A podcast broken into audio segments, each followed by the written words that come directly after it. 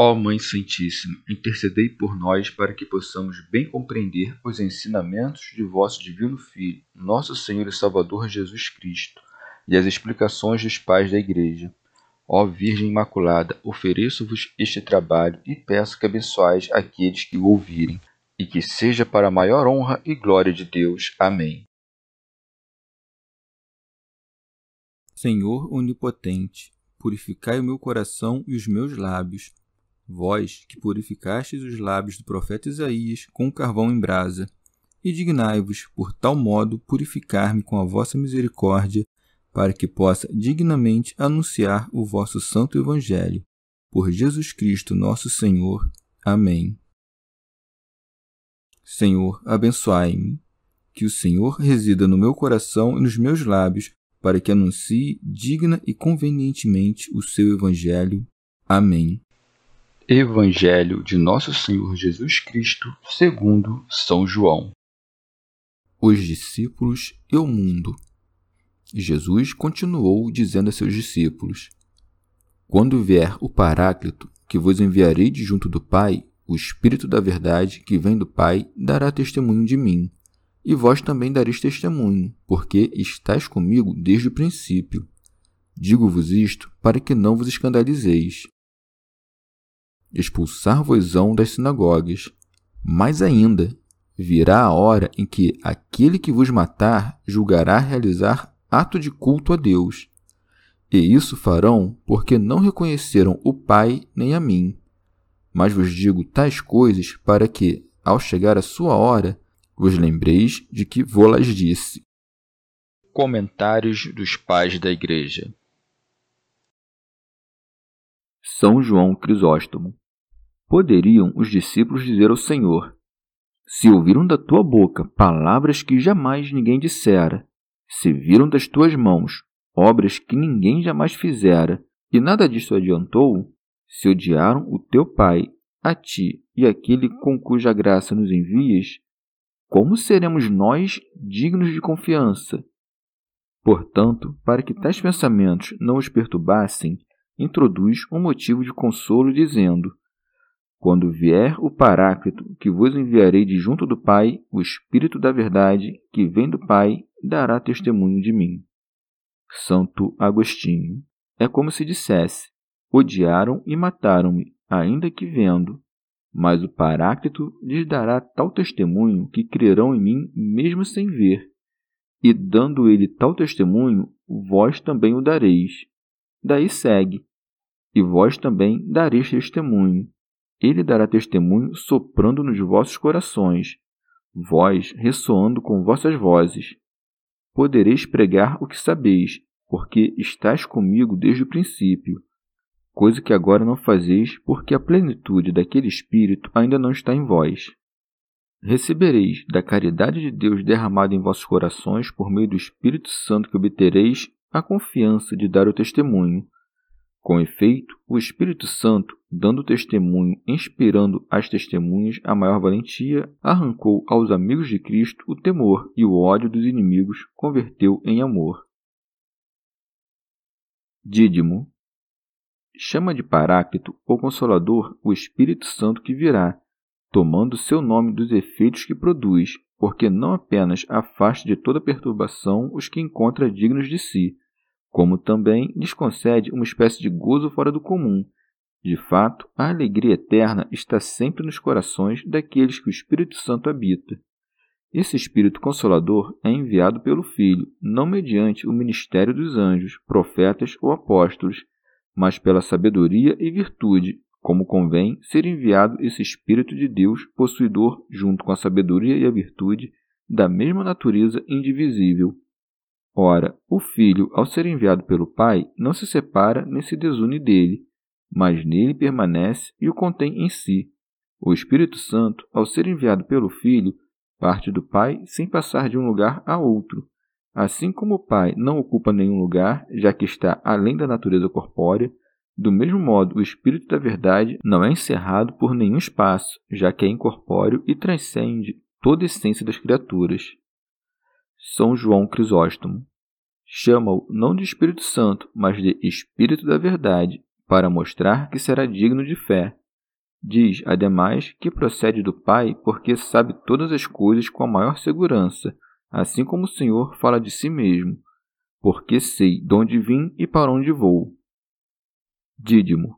Mas, podendo dizer o Paráclito que eu vos enviarei de Deus, ou do Onipotente do Poderoso, não toca em nada disso e diz simplesmente do Pai, não porque o Pai seja diferente de Deus, e sim porque, na medida em que o Pai tem a propriedade de procriar o intelecto, diz-se que parte dele o Espírito da Verdade. Ora, quando o Filho envia o Espírito da Verdade, ao mesmo tempo envia-o o Pai, uma vez que é pela mesma vontade do Pai e do Filho que vem o Espírito. Teofilacto Diócrida em outras ocasiões, Nosso Senhor diz que é o Pai que envia o Espírito. Aqui, dizendo que Ele mesmo, o Filho, o enviará, atesta a igualdade de poder entre os dois. Porém, para que não se pensasse que o Filho estivesse em antagonismo com o Pai e que enviasse o Espírito por meio de outro poder, ao que diz: Que vos enviarei, acrescenta, do Pai, como para dizer que o Pai dá consentimento e, inclusive, toma parte no envio do Espírito. Porém, quando Nosso Senhor diz que o Espírito procede, não vais entender que proceder signifique ser enviado para fora, como são enviados os Espíritos servidores. O que chama de proceder é um atributo exclusivo deste Espírito principal, um atributo diferente, próprio e alheio a qualquer ação. O proceder do Espírito nada mais é do que sua origem e modo de ser, Portanto, não se deve tomar proceder no sentido de ser enviado, mas sim no de obter do Pai a sua essência nativa. Santo Agostinho. Nesta altura, alguém talvez se pergunte se o Espírito Santo procede também do Filho. O Filho, afinal, é filho apenas do Pai, e o Pai, Pai apenas do Filho. Já o Espírito Santo não é espírito de um só deles, mas de ambos, uma vez que diz o próprio Cristo: o Espírito de vosso Pai é quem fala em vós. E o apóstolo: Deus mandou aos vossos corações o Espírito de seu Filho. E penso que ele é chamado propriamente de Espírito por nenhum outro motivo senão porque, se nos perguntarem a respeito de cada um dos dois, ver-nos-emos obrigados a chamar tanto Pai quanto Filho de Espírito. Logo, o nome por que são chamados em comum e separadamente o Pai e o Filho conveio que designasse propriamente aquele que não é nenhum dos dois, mas em quem se manifesta a comunhão dos dois. Por que então não crer que o Espírito Santo procede também do Filho, se ele é também o Espírito do Filho? Se não procedesse do Filho, afinal, após a ressurreição, o Filho não teria soprado sobre eles, dizendo: Recebei o Espírito Santo. É de crer que o evangelista também se refira a este condão quando diz: saía dele uma virtude que os curava a todos. Se, portanto, o Espírito Santo procede tanto do Pai quanto do Filho, por que o Filho disse que procede do Pai? Porque fala segundo seu costume de atribuir até o que é seu àquele de quem é gerado. É nesse sentido que diz: A minha doutrina não é minha, mas daquele que me enviou. Se, portanto, entendemos como sua esta doutrina, não obstante, ele a declare não sua, mas do Pai, quanto mais não devemos entender que o Espírito Santo procede também dele na passagem em que, dizendo que vem do Pai, não quis dizer que não procede de mim. Ora, aquele de quem vem ao Filho que seja Deus, dele também lhe vem que proceda do Filho o Espírito Santo. Isto, por acaso, também nos explica por que não é dito que nasce, mas que procede do Espírito Santo. Porque, se ele também fosse chamado de filho, seria dito filho de ambos, que é a coisa mais absurda e impossível, pois não se pode ser filho de dois que não sejam pai e mãe. Ora, longe de nós suspeitar que haja alguma relação tal entre Deus Pai e Deus Filho, uma vez que nem mesmo entre os homens o filho procede ao mesmo tempo do pai e da mãe, mas quando procede do pai para a mãe, nessa hora não procede da mãe, e quando procede da mãe para a luz, nessa hora não procede do pai. Já o Espírito Santo não procede do Pai para o Filho e então do Filho para a santificação da criatura, mas procede dos dois ao mesmo tempo. Tampouco podemos dizer que o Espírito Santo não seja vida, uma vez que é vida o Pai e é vida o Filho. E desse modo, tal como o Pai, porque possui vida em si mesmo, deu ao Filho que também tivesse vida em si mesmo, assim lhe deu também que a vida proceda dele, como procede de si mesmo. Com razão, Nosso Senhor, após prometer-lhes o Espírito Santo, cuja operação no interior deles haveria de torná-los suas testemunhas, acrescentou: Digo-vos isto para que não vos escandalizeis.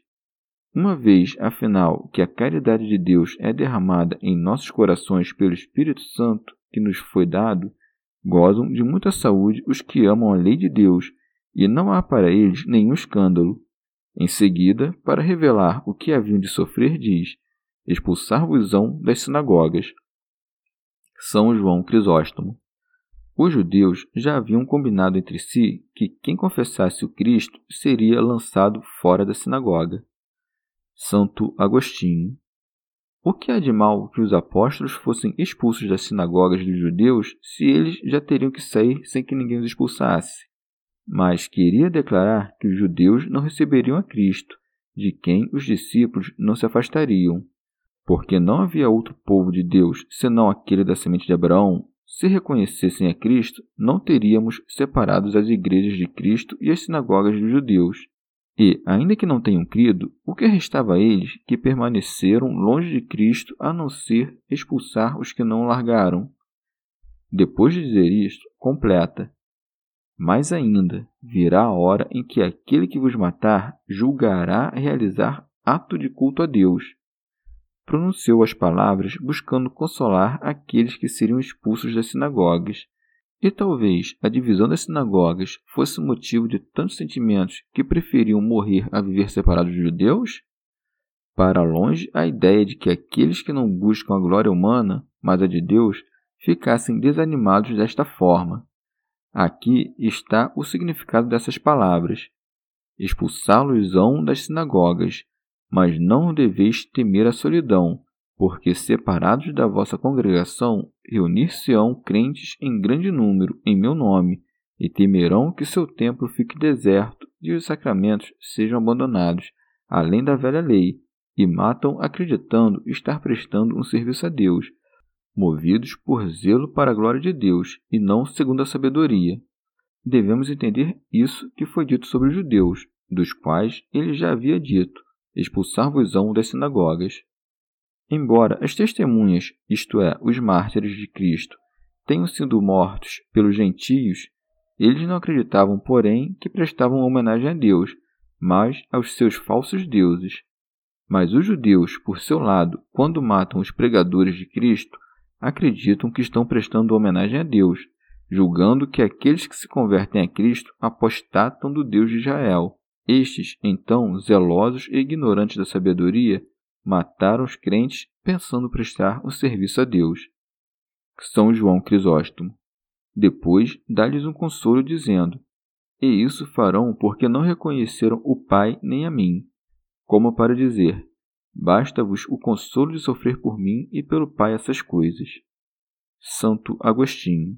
Nosso Senhor revela aos discípulos que lhes disse todas essas coisas para que suas almas não se perturbassem quando esbarrassem rudes e despreparadas com males imprevistos, ainda que muito passageiros. Mas vos digo tais coisas para que, ao chegar a sua hora, vos lembreis de que vou-las disse. Esse tempo é o tempo das trevas, a hora noturna. Mas a noite dos judeus não pôde obscurecer com nenhuma desordem o dia dos cristãos, separado como estava um do outro. São João Crisóstomo. Aqui também previu Cristo por outra razão, sobretudo para que não dissessem que não via as coisas vindouras, e isso significam as palavras: Vos lembreis de que vou-las disse e não poderiam dizer que só brandura havia anunciado aos discípulos. Chegamos ao fim de mais um dia de comentários da Catena Áurea. Muito obrigado por ficarem até aqui, que Nossa Senhora derrame suas graças sobre nós e até amanhã.